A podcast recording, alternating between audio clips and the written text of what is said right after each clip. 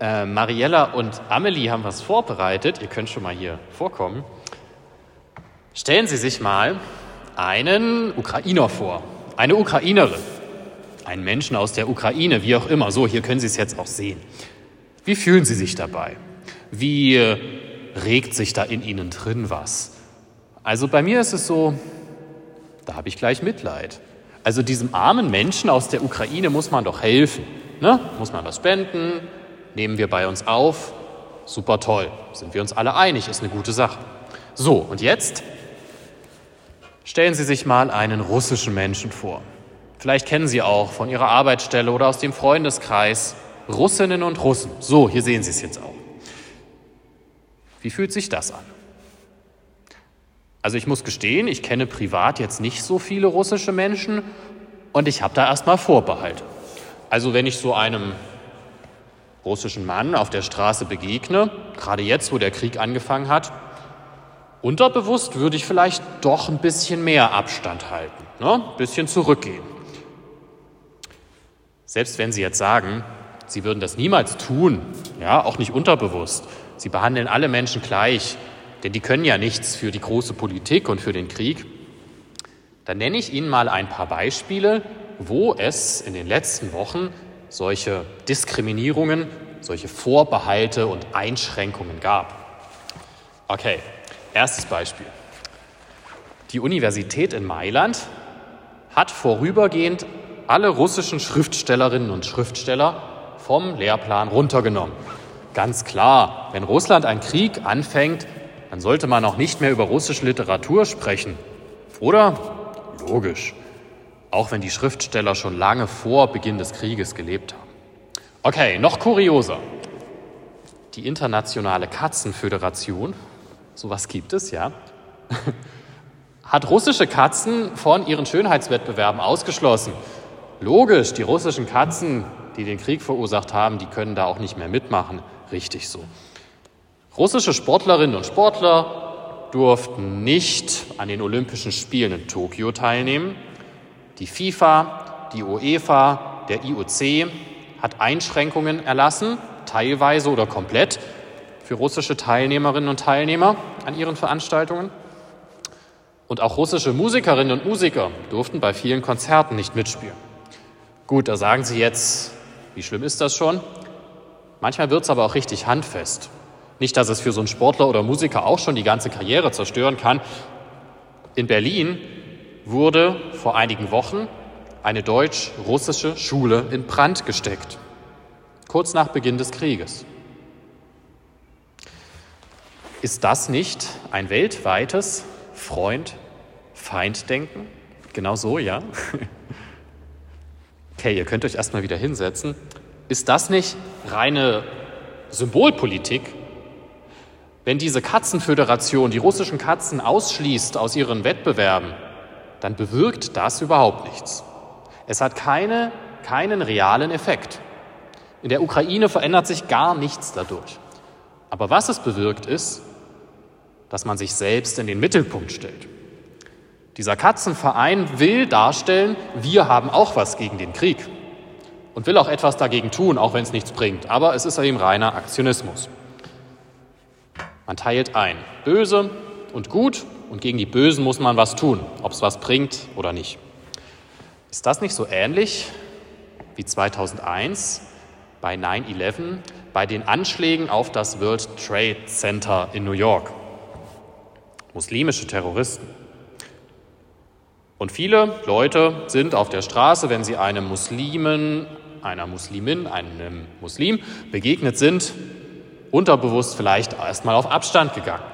Nicht, dass das vielleicht doch so ein Terrorist ist. Man muss ja aufpassen. Ne? Genau, manche tun das auch heute noch richtig. Ein weltweites Freund-Feind-Denken. Klare Einteilung, Symbolpolitik. Gut, in dem Evangelium sollte heute eine Frau gesteinigt werden. Warum? Sie sollte getötet werden. Ja? Warum? Weil sie Ehebruch begangen hat.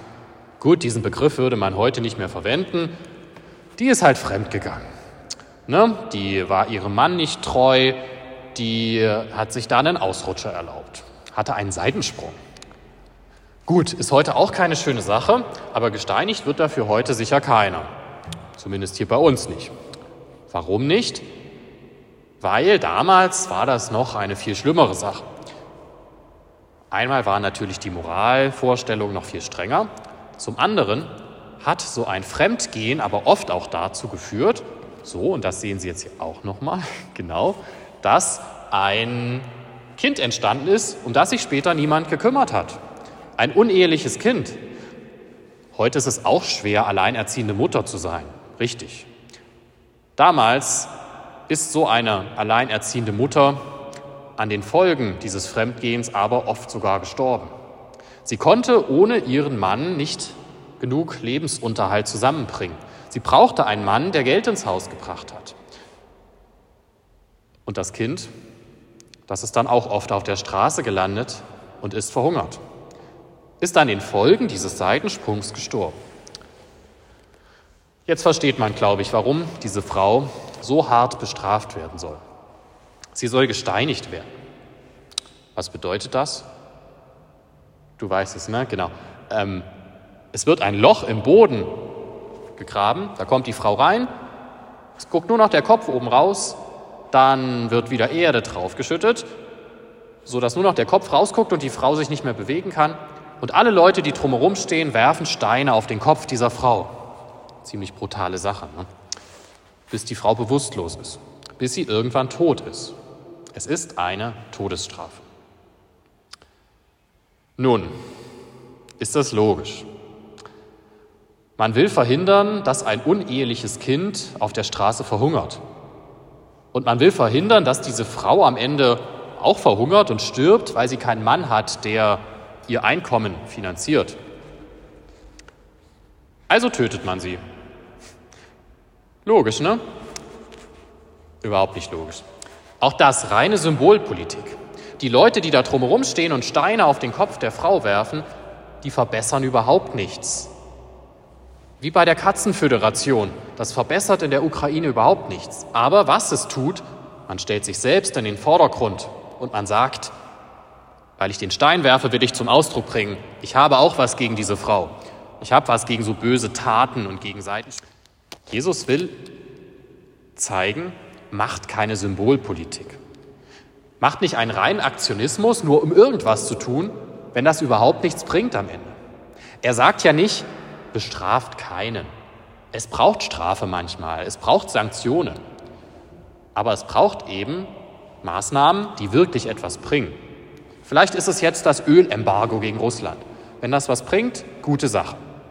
Aber es ist eben nicht der Ausschluss von Sportlern aus Russland von internationalen Wettbewerben, denn das bringt überhaupt nichts. Und genauso ist es nicht das Steinigen dieser Frau, denn auch das bringt überhaupt nichts. Die ist ja dann tot, die kann sich dann nicht mehr bessern. Jesus sagt, wenn ihr eine Strafe aussprechen müsst, dann soll diese auch etwas bringen. Stellt nicht euch selbst in den Mittelpunkt, um besser dazustehen, sondern tut etwas, was diese Welt wirklich verbessert. Ich glaube, das ist auch für uns hier auf unseren Dörfern im Eichsfeld relevant, denn nicht nur in der großen Politik gibt es solches Freund-Feind-Denken. Nutzen Sie doch den Rest der Fastenzeit mal dafür, nachzudenken, wo Sie nur Zeichen setzen. Mit dem spreche ich nicht mehr. Den lade ich nicht mehr ein, weil da ist mal was vorgefallen. Der hat sich da mal ein Ding erlaubt und deswegen, nee, also das, das machen wir jetzt nicht mehr. In der Fastenzeit ist ständig die Rede davon, dass Gott uns Menschen eine zweite Chance bietet, dass er uns einen Neuanfang gewährt. Ne? Warum bieten wir denn den Menschen nicht einen Neuanfang, wenn mal was vorgefallen ist? Warum machen wir so eine Symbolpolitik? Überlegen Sie mal, wo können Sie in der nächsten Woche auf andere Menschen zugehen, wo Sie ihnen zeigen können, ich biete dir einen Neuanfang, eine neue Chance. Ja, da sind gleich Ideen da. Ne? Genau, überlegen Sie sich das mal und das kann doch ein guter Abschluss der Fastenzeit sein. Gott bietet uns einen Neuanfang und ich suche mir auch Menschen, mit denen ich es nochmal neu probiere. Amen.